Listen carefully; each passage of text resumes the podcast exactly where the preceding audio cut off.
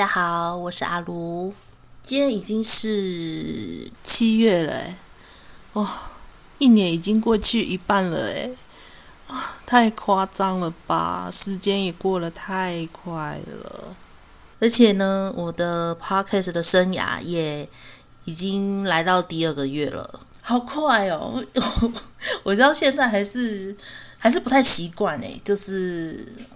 就是一边很忙碌的生活，然后又准备 podcast 的节目，所以我最近就一直在想说，有什么东西，有什么主题可以跟大家分享。我在我在录节目之前，我就本来已经有想出好几个主题，这样这样这样，可是我都会我就会觉得说，哎，有趣吗？这个好笑吗？所以就一直删删减减，删删减减。所以，我现在对于要准备谈论什么主题，我也是有点沙博啦，沙博来丢。所以，哎，但我还是尽量就是讲一些比比较大家想听的，然后大家有兴趣的这样。嗯嗯，很好。那我们今天呢要讲什么嘞？就是讲。为什么我还是单身？会不会太太露骨了？应该简单来讲，我呢，应该就是大家所谓的母胎单身。嗯，但 我觉得讲这个真的很很羞耻哎。但我觉得母胎单身的人应该不少吧？还是其实真的很很少见？那是什么原因造就现在的我？因为我本人的朋友、同学们呢，大概有百分之八十以上了吧，就都结婚、生小孩、有家庭了。呃，那而且我自己又是社会组出身嘛，以前高中读社会组，当然。班上的女生会比较多，那加上呢，我后来又去读幼教系，一样又是一个身处在很多女生的环境当中，所以呢，同学们来讲，大多数都已经结婚生小孩了。那我自己有没有曾经会紧张过？我只能说有，我记得大概。二十七岁、二十八岁的时候吧，一样嘛，就刚出社会之后，紧接着呢，就是班上就会一些同学都会开始说啊，结婚啦，丢喜帖啊，丢红色炸弹，炸来炸去这样。那我也参加过不少这种婚宴喜庆，那要包红包这样子。对啦，当然就是看到大家，呃，有另外一半啦，然后呃，有家庭啦，呃，幸福很美好的样子。那时候的我，我也会觉得说，哦，我什么时候就是才会有，就是也有这一天这样，牡丹的我。所以我那时候有曾经有想过说，要不要就是去尝试去认识别的异性这样子。但就是苦于，我知道，我知道，我知道外表或是外形身材不是不是什么问题，就也是有胖胖的女生交得到男朋友啊，结婚然后有老公啊，生小孩。对，我知道，我知道。但套用在我个人身上的话，我我自己就就很没有自信，所以我从以前不讳言的说，就是有点有点害怕。有点害怕去碰触，就是恋爱这一块，因为可能以前的经验不是很好吧。嗯，这就要归宿于我，我以前学生时代的时候一些 暗恋的故事。天哪，我讲这个真的有要听吗？嗯，好吧，我还是讲一下好了。关于这个暗恋的故事嘛。我觉得应该大家都是从小到大，一定都或多或少都有偷偷喜欢别人的故事嘛。国小、国中，对不对？甚至从幼稚园就有在喜欢，就是同学了嘛，嗯，那我自己本人第一次认真暗恋喜欢的对象，就是在我高中的时候。哎，我这集 真的，我这这我这突破自我哎，我我真的很少去跟人家分享这个事情。就是我高中的时候呢，哎，大概高二吧，高二的时候，我就对我们班的一个男生颇有好感的。他，我大概形容一下他的外表，就是外形，他就是白面书生那一种，眉毛浓浓的，然后戴个眼镜，看起来斯文斯文的。嗯、呃，然后有点运动型嘛，是还好，他不是那一种，诶，那种健身类的那种感觉，就是反正就是白面书生样嘛，然后很有领导的气质，领袖的氛围，然后跟老师那些都相处得很好，就有点像是乖小孩的那种，虽然他读书可以啦，还算可以，对。对，还不错，读书读书成绩还不错。我那时候就觉得，哎，这个男生还我还蛮喜欢他的。那时候我只是偷偷暗恋他，我也没有跟太多朋友讲。然后后来在高三的时候，他就被选为班长，但不知道为什么他是班长，对不对？然后我就被选上当副班长。然后我想说，这是什么？是什么偶像剧情节吗？呃，喜欢的男生变成自己的，就是自己班上的班长，然后我呢又变成副班长，跟他是一对儿。对，我觉得这是这太偶像剧了吧？因为那时候在学校，学校如果有要广播，如果说嗯高三几班班长、副班长请到学务处集合，那我们是不是就是要一起去学务处，然后去哦听老师要干嘛？就就就是。诶，交代一些事情，然后再回去班上说。那那时候就是情窦初开嘛，然后所以就很期待说学校广播要班上的班长、副班长一起去哪里哪里集合，我都会偷偷的祈祷说：拜托拜托，叫班长、副班长一起去，不要只叫班长、副班长一起去。对，我就觉得哦，每天都很期待，就是。诶，学校广播了的时候，因为平常我跟班长他呢，其实就真的只是就是班长副班长的关系啦，没有什么进一步的，就是深入的认识啦。诶，而且呢，我觉得这段感情也不是这段感情，这个故事。终究就是没有一个完美的结局，就是我的好朋友，那时候的好朋友了，现在已经嗯不是了，呃不是因为他哦，不是因为这件事情哦。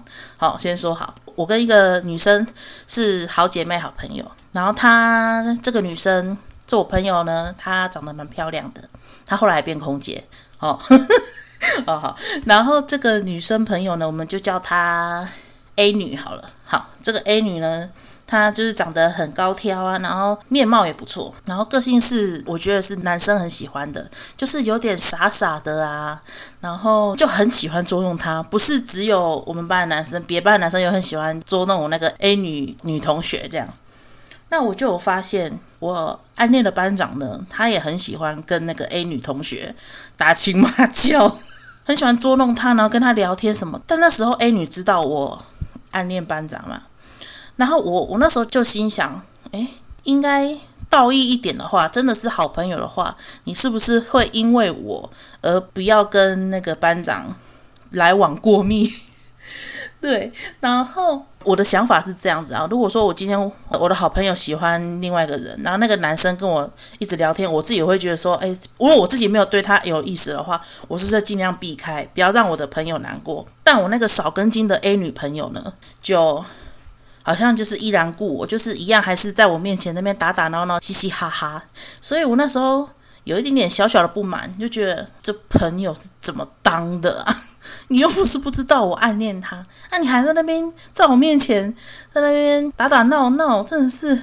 但是苦于我我我我就是不敢去告白啊，我不敢有进一步的动作啊，所以我就只能就是就是气在心里面。后来，而且我记得。我跟那个班长有一个故事吧。有一次，有另外一个女同学知道我喜欢班长，然后就是我们一群人就一起去班长的他他住的那个村，就村落玩，就是隔壁乡镇啦。对对对，然后我们一起去那个乡镇。呃，一起爬山，然后去那边玩这样子。然后我那个这个朋友就很上道，他还说我们哎，我们去拍照拍合照，然后还故意就是叫我站在那个，就示意我站在班长旁边，然后我们就一起拍个照。这样虽然不是合照，两个人单独合照，可是那个时候的我，我就已经超开心的。当那个照片后来洗出来，我到现在，我我不是说我都有在整理那个家里嘛，因为一直搬家的关系。那张照片呢，我还是有偷偷的放好，嗯，我没有丢掉，就是一个纪念。就觉得说，你看人家当朋友就是知道制造机会，那种就是有一种小小的浪漫，小小的，就是很开心的 小故事。这种朋友才要交嘛，对不对？虽然那个 A 女也有去。你看，人家就是真的，真的跟你感情好，是 就是要帮你做，你还在那边在那边跟人家打闹。反正这个故事呢，因为小时候这种认真的暗恋没有得到一个很好的结果，我知道我我们班的班长应该是不喜欢我啊，不然的话我都当他副班长了，对不对？然后可能我觉得我给他的暗示也。也不是说都没有哦，因为我记得，反正我们诶，包括高二还是高三的时候，那时候我就坐在他的隔壁的隔壁，然后坐在我们中间的那个女同学，她桌上都会摆着一个镜子，她很喜欢，就是她的桌子前面摆个镜子，然后我有的时候呢，我就会偷偷 看那个镜子，为什么？因为那个镜子会倒映出那个班长的脸。会不会太花痴？你就你就会看到，有时候就是上课上到一半，或是下课的时候，我就会看那个镜子。就是我不是在看班长，但是其实其实我就是在看班长，我就是看镜子里倒映出来的班长的面容。就是这样偷偷看、偷偷瞄的那种感觉。然后我记得有一次吧，好死不死就被那个班长看到我在那个镜子里面的倒映，看到他，然后他看到我，我看到他，这样，然后我就赶快、快点、快点，眼睛赶快闪去旁边。我就觉得一一脸的慌张，我就觉得超尴尬的。所以我觉得可能或多或少我都有释放一点信号，说，诶，我哦有一点对他有点意思，可是。就像我说的嘛，这种事情就是一个巴掌拍不响啊。但有的时候我又觉得他好像也也不是说完全都没有对我做出一点示好的 迹象。诶，可是这样讲会不会人家会觉得说是不是我想太多？可是真的诶，有就好吧。我又再讲一个故事，是有一次，呃，我在黑板上面写那个板书的时候，在写东西的时候，他刚好经过我旁边。然后不晓得是怎样吧，就他可能看到我的头上面有粉笔灰还是什么什么之类的，结果他竟然拍我的头诶，还是什么，就是不会不会的这样子。我我我就心想不会吧，他刚刚是拍我的头吗？而且就是也就是突如其来的一个动作，然后就有点心动的感觉，然后我就觉得哦不会吧，太甜了。吧，就是一点小小的动作，就是小小的举动，就让我觉得很开心。但是，但是我们两个之间就是仅止于这样。然后后来呢，我们不是上大学了嘛？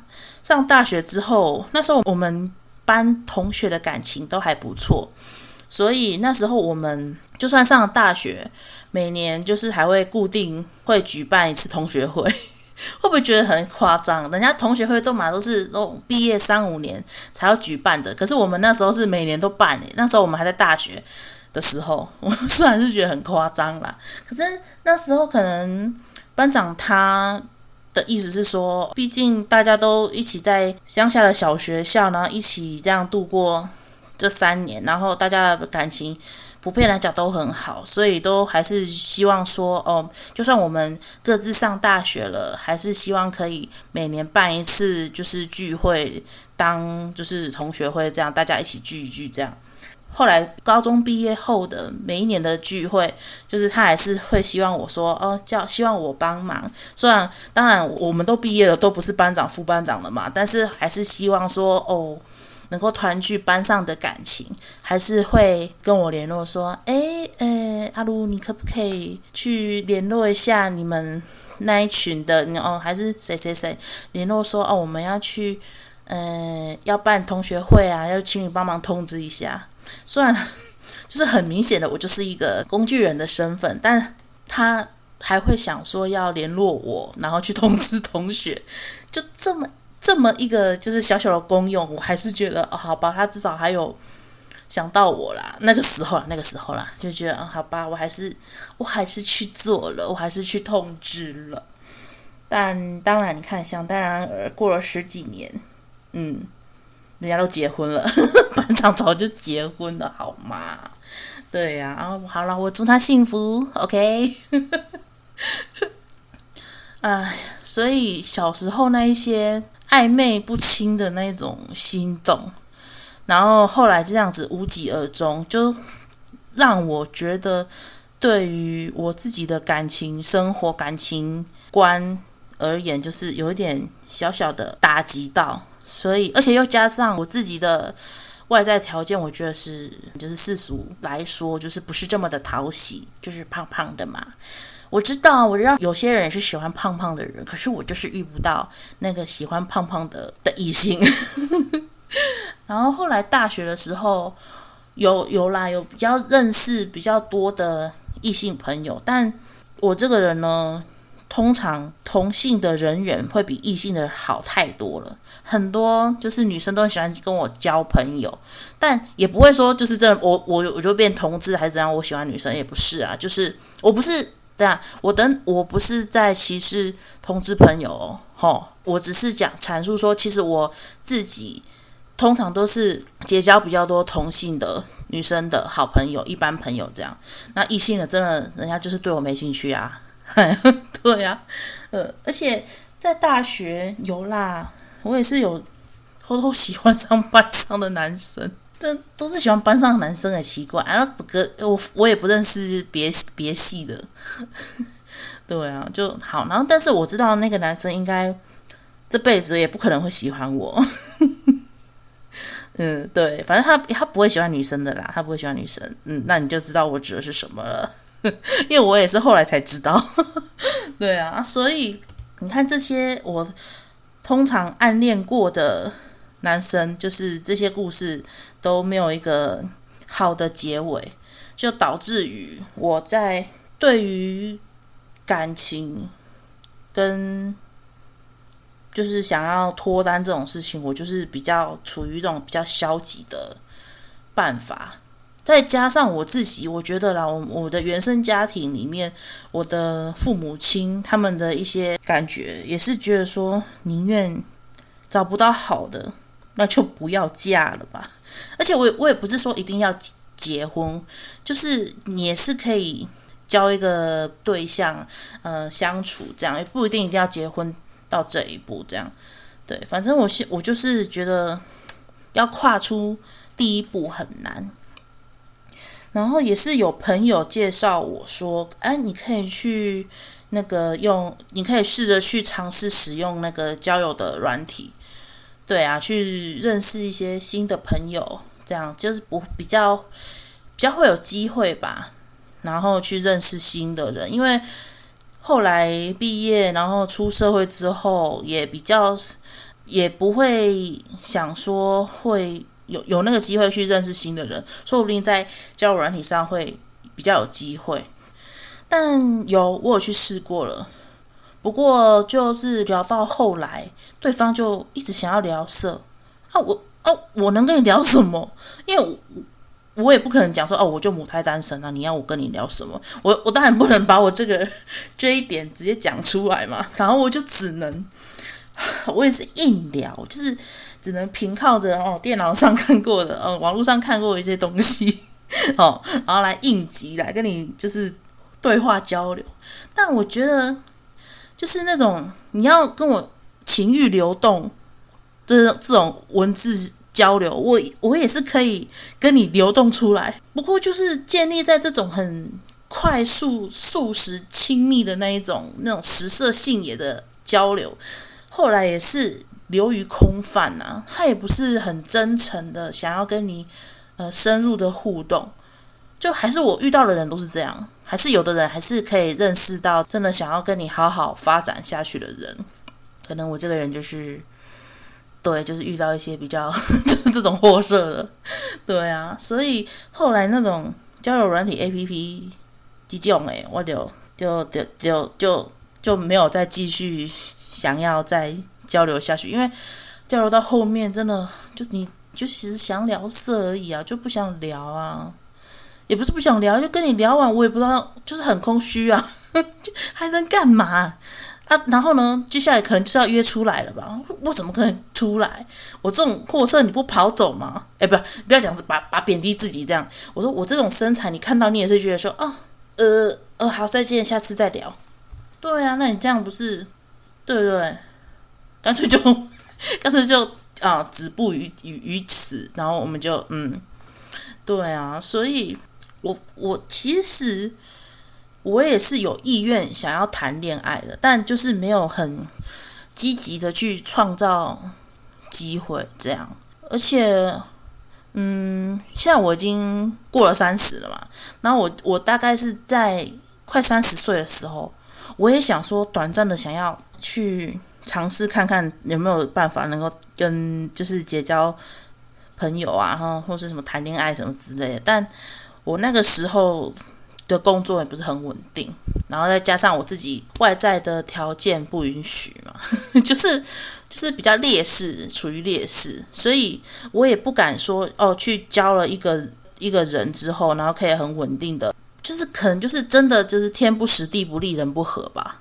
所以你看我那时候工作又很很不顺，常常就是不是被资遣啊。要、啊、不然就是做一些烂缺啦，然后不然就是呃约聘的啦，就反正反正就是一堆这一种阿萨布鲁的事情，然后加上自己诶那时候刚好家里也有有一点事情，对啊，那时候我妹我妹又结婚生小孩，然后可能又要。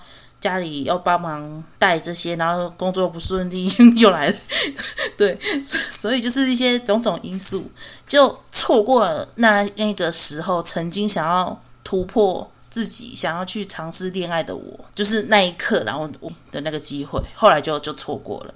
再加上我觉得周遭的朋友跟我认识久了。有，他们也是会问我说有没有想要去认识男生。他们如果有一些还是单身的朋友的话，可以跟我介绍。不过真的是好朋友的话，他应该会察觉到我真正的内心的声音，其实是有一点兴致缺缺的。对，所以我从来就没有一个正式的机会可以去跟男生认识交往。我也不会把自己归类在。就是世俗的人说人说的大龄女子，虽然我好像就是符合这个这个区间，母胎单身大龄女子这个标签啦，但我觉得单身这也不是什么很丢脸的事情啊，对不对？对，谁没有单身过？而且我觉得大家会对母单有一点坏印象，就是因为母胎这两个字，人家会觉得说，为什么你是母胎单身？是你有你自己是有什么问题吗？是你条件太高吗？还是怎么样的？我觉得世俗一些眼光就会对这个母胎单身的人人群有一种贬义。其实我觉得单身也是一种人生的个人选择嘛。那母胎单身只是因为还没有遇到我喜欢的人，或是也是当然有可能还没遇到喜欢我的人啊。对不？所以我觉得牡丹的人，或是单身的人，我觉得你不孤单了。在网络爬了一些文章，我发现真的还蛮多人都是这种情形诶。然后像我的朋友，我们这一群啦，吼，以前国高中这一群，好像目前也除了我之外，还有另外一位同学。一个朋友，他也是单身到现在，也是活得好好的。然后也是出社会到现在，有假期就去玩呐，然后跟朋友吃饭呐。这种生活我觉得也没有不好啊，对不对？很多人还反而很羡慕我们这样子一个人，就是自由自在。虽然有的时候也是我自己，有的时候我会觉得说啊，如果有有人陪有多好。但我后来，我现在已经这就是这个年龄段了，我会觉得说三十三岁了，对不对？对自己负责。当然，如果未来遇到一个对象或是一个人可以跟你一起生活，当然是更好。但没有的话，我觉得也不会差到哪里去。然后，为什么我会突然有感而发想要做这一集的原因呢？就是我前阵子有一有一天，我看到一个影片，就我看了，我看完之后，我整个就是拍手叫好。真的，我我我我真的非常欣赏这个女生，她对那个大龄女子的讨论跟那个见解，我觉得就是非常的有共鸣，而且是逻辑非常清晰的一个女生。然后呢，我就大概讲一下这个影片她在讲什么。这影片是。低卡的论坛，他就是针对就是大龄女子这个主题去采访一些路人的影片，然后他就问说，他就说你觉得什么样的人会被归类在大龄女子？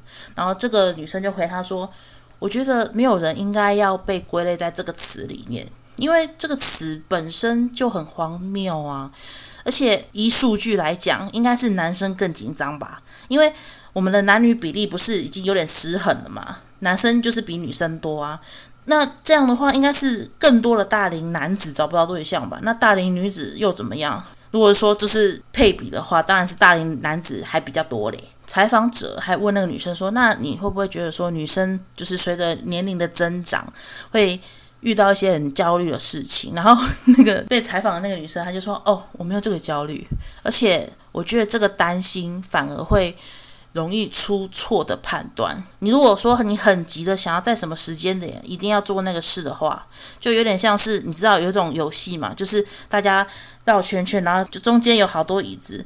那如果说音乐停止的话，你就会去找那个最近的椅子坐下。所以就是表示说，你为了想要急着去做什么事情，那那个决定就是不是一个最好的选择。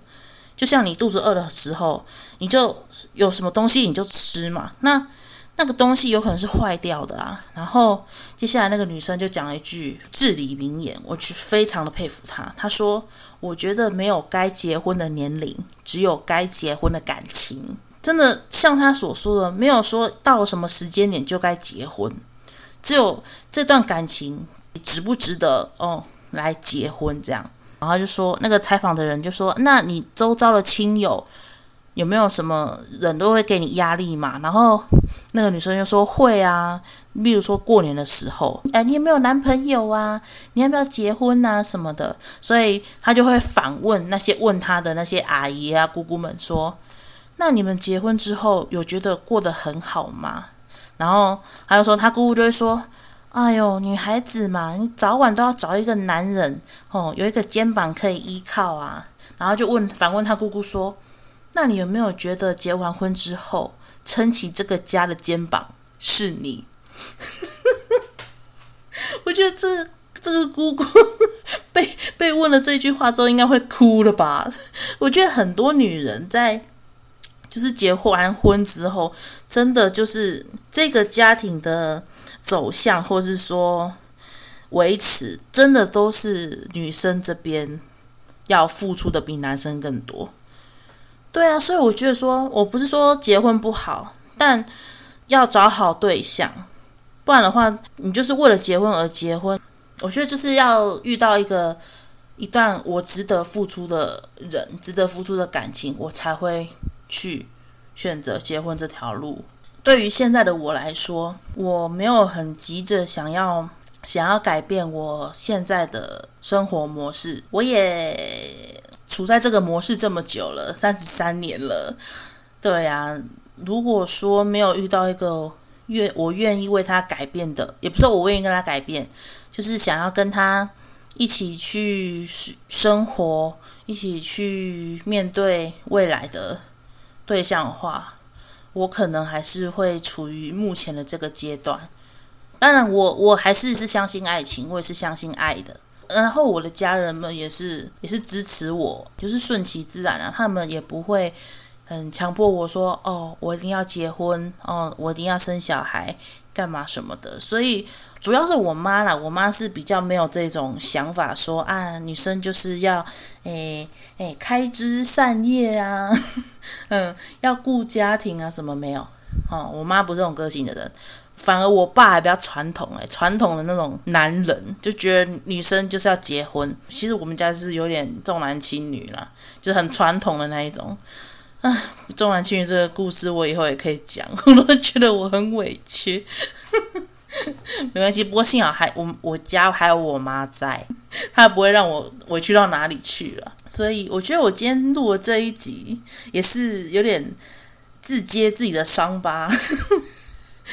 我这一集真的，这我真的是这么多年以来，终于讲出了我这个人的对于感情的想法跟看法，就是宁缺毋滥这种。我也不是说什么眼光多高，我真的是觉得我目前就还没有遇到适合的人，对，我就没有遇到适合的人。你要叫我怎么去，就是去突破自己？当然，我妈会讲说：“哎、啊，你自己都还没有准备好。”对啊，我就是还没有准备好，然后又刚好就是都遇不到合适的人嘛。然后我妈就说：“啊，你这你遇到了你就来不及了，你还不赶快减肥？” 所以就是这样，有点恶性循环下去。我还是我还是很就是很很有希望的啦。我我还是看得很开啦。对啦对，我还是看得很开。嗯，所以 啊，不会啦。我我觉得我现在这样很好啊，对不对？一个人在，就是一个 再说下去就要哭了。没有啦，没有啦，开玩笑。我很喜欢现在的我，希望跟我一样像我这样子的女生朋友啊，或者是诶，男生也很多啊，男生也都母胎单身嘛，对不对？哦，然后又比较已经三十岁以上了，对不对？也是不少啊。我觉得大家都不要灰心，也不要气馁，总有一天呢。哦，我们会一定会遇到那个真心喜欢我们的人，就算没有遇到也没有关系，你也并不寂寞，因为这世上还是有很多人像我们一样，嗯，加油！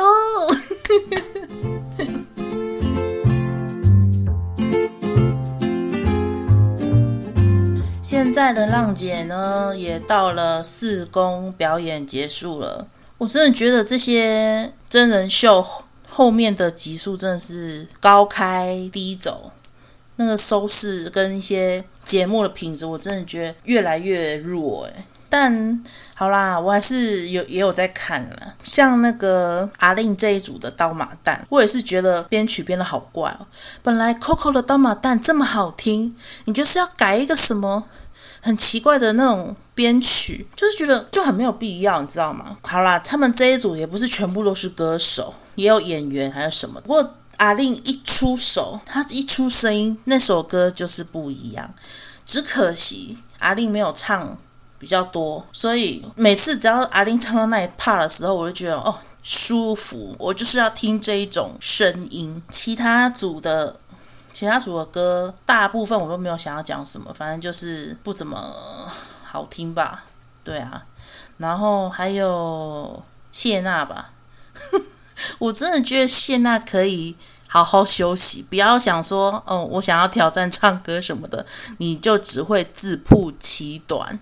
像他跟那个美伊里亚跟龚琳娜演出的《他他他》这首歌，这首歌其实我也没听过，不过可以知道这是一首在讲女生的歌，就可能从小到大经过了一些事情啊什么的，就是可能三个女生疗愈对方、疗愈自己的一种情境吧。然后你就会看到美伊里亚。跟龚琳娜在唱的时候，多么的和谐呀、啊！然后就是两个女生在诉说，然后互相治愈对方。然后我听着你的故事，哦、你听着我的故事，这样就是非常的一个和谐。但是呢，煞风景的谢娜来唱歌的那一瞬间，就是又把这个美好的画面毁掉了。不好意思，这应该没有谢娜粉吧？我真的觉得谢娜在这首歌里面就是一个很突兀的存在，就像那个人家说的，就是就是谢娜就是一个幸运观众，被抽中可以跟那个专业歌手一起唱歌的机会。然后就也不少人说，为什么要推谢娜上来？他们可以叫阿令上来唱歌啊，因为他们是各组派一个嘛。啊，谢娜这一组就不晓得为什么不要推他们组里面的阿令。如果今天是阿令出来唱这首歌的话，哦，这首歌一定就是非常的完美的一种呈现。啊，不过反正就唱了就唱了嘛。对啊，我我知道好像后来阿令好像会跟龚琳娜一起唱歌，所以我还是有机会可以期待的。呃，强强联手，他们的那种演唱一定是非常的完美。那四宫呢？还有大家最期待的一组表演呢，就是美伊里亚这一组唱的《青鸟》啊。我跟你讲，期待越大，失望的越大。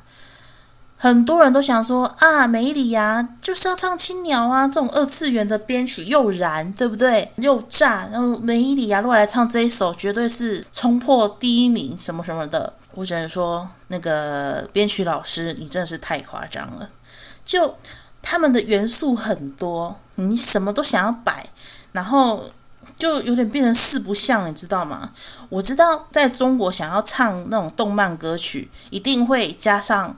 中文的歌词，然后，然后，然后可能就是可能会穿插几句日语这样子，因为他绝对不可能让你们唱整首日文歌啊，就他们的嗯民情吧，风土民情使然，他们绝对不可能让你唱整首日日文歌，然后让你摆在那个电视上播放，这实在是啊，不不不不讲不讲。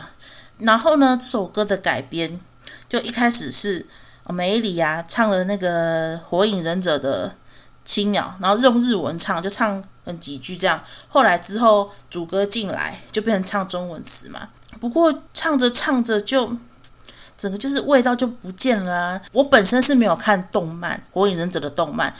但也很明显的发觉说，哎，这个味道跑掉了哦，这个没有那种火影忍者的那种感觉。我身为一个不是追火影忍者的人，都觉得说，哎，这个味道不对了。更何况是广大的火影迷，对吧？所以很多人都觉得说，《青鸟》这首歌，浪姐四的这个表演就是很难评，就是一言难尽。改编的很差，然后说到这里呢，我个人私心推荐的呢，就是另外一个人的演绎的版本。我觉得这个版本是我听过青鸟最好听的版本。那是谁唱的呢？那就是张远还有詹雯婷演唱的《青鸟》这首歌，我听了好几次。他们是在去年的一档音乐综艺叫《我们的歌》，然后他们是一组。就是他们配对成功，然后组了一个团体，叫做飞鸟组合。你看，飞鸟唱青鸟，是不是很棒？而且他们的合作，就是我觉得，呃，不要说他们是呃音乐综艺歌手的能力，就是唱的比较厉害，不能跟浪姐四去相比。可是我觉得，一个真正好的舞台。好的演出本来就是没有在限定说哦，歌手就是要有歌手的样，然后那个那个浪姐舞台就是应该要什么样子。反正很明显的，浪姐的舞台跟我们的歌这两个的青鸟舞台比在一起，真的张远跟张文婷的表现真的是可圈可点呐、而且他们还有融入火影忍者的那个吟唱。就真的很对味，然后又很热血，非常的炸，就很明显的就是两个层次，你知道吗？两个两个不同世界的诠释。对啦，我我只能说就是青菜萝卜各有喜好，不过大家真的比较喜欢的是张远跟詹文婷的这一首《青鸟》，真的太完美了，真的。好啦，不否认我自己本人就是张远跟詹文婷的 CP 粉。真的，我觉得我好喜欢他们哦，他们的互动啊，然后一些火花，然后他们一些就是幕后的采访，还有一些，还有那个目前正就是正片的那些互动，我真的觉得他们很有爱，真的。大家知道 CP 粉吧？对啊，couple，嗯，所以我很我真的很喜欢他们这一对，虽然我知道可能。文婷啊，知道就知道啊、哦。雯婷可可以考虑一下吧。哦，张远这个，嗯，又私心又在讲这个，好啦，希望也是他们未来还有合作的机会，因为我觉得一档音综解不了我的渴诶，我觉得很他们两位真的是一个很好的歌手，很好的伙伴，他们自己也讲过，他们互相是非常的 match。然后又非常契合的那种伙伴啊，partner，对，缺一不可的那一种。希望未来还有机会能够看到张远跟张文婷可以有音乐上的合作啊。对，张远，张远这个人呢，我觉得之后也可以再继续的介绍他。他我知道接下来有《披荆斩棘的哥哥》第三季快要快要录制了，那张远他也。有被就是报说他也会去参加这档节目，然后《披荆斩棘哥哥》我也有看到一些外流的名单，我记得那个蓝正龙吧，蓝正龙也有去，然后还有林志颖也有去，就蛮还蛮多台湾的艺人都有去录《披哥三》的。那说到台湾的艺人，哎，Me Too 啊，Me Too，又爆出了一件案子，唉。本周又有黑人陈建州跟那个大牙，呃，十十一年前的故事吧，就是哎呀，我也不知道说什么了。黑社会美眉，哎，我之前好像有耳闻，就是有听说啦，有听说黑人他有一些，哎，就是可能性骚扰这种 level 的，但是我没有想到那个大牙自己。讲出哦，原来他还有去他房间，还拉他抱他这样子，我觉得好可怕，令人发指。而且我以前高中的时候，我还记得哦，我还记得我曾经有跳过那个黑社会美眉的歌，太可怕了。对啊，我记得我们好像是跳那个什么姐姐姐，哎，姐姐妹妹一起跳快乐什么哇歌，我们青春洋溢刚好。就跳这个歌啦，我还有那个什么合照嘞，我们那时候还有合照。对，曾经我也是黑社会美眉的一员啊，演出啦，没有啦，开玩笑。人家就想说，哇，这么久的一个团体，然后也是传出曾经有有被性骚扰的风波。唉，接下来我觉得还是会一直连环爆诶，我只能说这些男艺人、女艺人也好，男艺人也好。主要是男艺人啊，真的是嚣张太久了，你就你就等着看吧，未来一定还会有会继续爆下去。那一样就是延续了上一集，我们上一集有讲到那个黄子佼嘛，呃，然后后来又衍生出 NONO 跟炎亚纶嘛，对啊，就我觉得就一切就交给司法去处理。如果有那种受害者要去有后续的话，我也是鼓励他们去走法律途径。虽然我知道可能过了那么久，要取证、财政什么的都非常的困难，但我还是希望这些受害的女生或是男生，就是勇于去去声讨啊，对啊，我还是非常的支持他们。今天说了这些，呃，我自己的单身这么多年的一些呃原因也好，静音也好，就大概的讲述我为什么我现在。是现在的这个状态，呃，我我，对啊，反正我就是很喜欢现在的我。那除非我遇到一个我愿意想要去尝试突破单身啊这种遇到这种人的话，我我还是目前会以这种状态，嗯，去度过我的余生。哎呦，讲得太悲壮了啦！不会啦，如果我我还是不放弃，会有那么一天可以遇得到我喜欢的人。嗯嗯嗯，越说越可怜。好啦，谢谢大家收听今天的阿卢不迷糊，那我们下次再见喽，拜拜。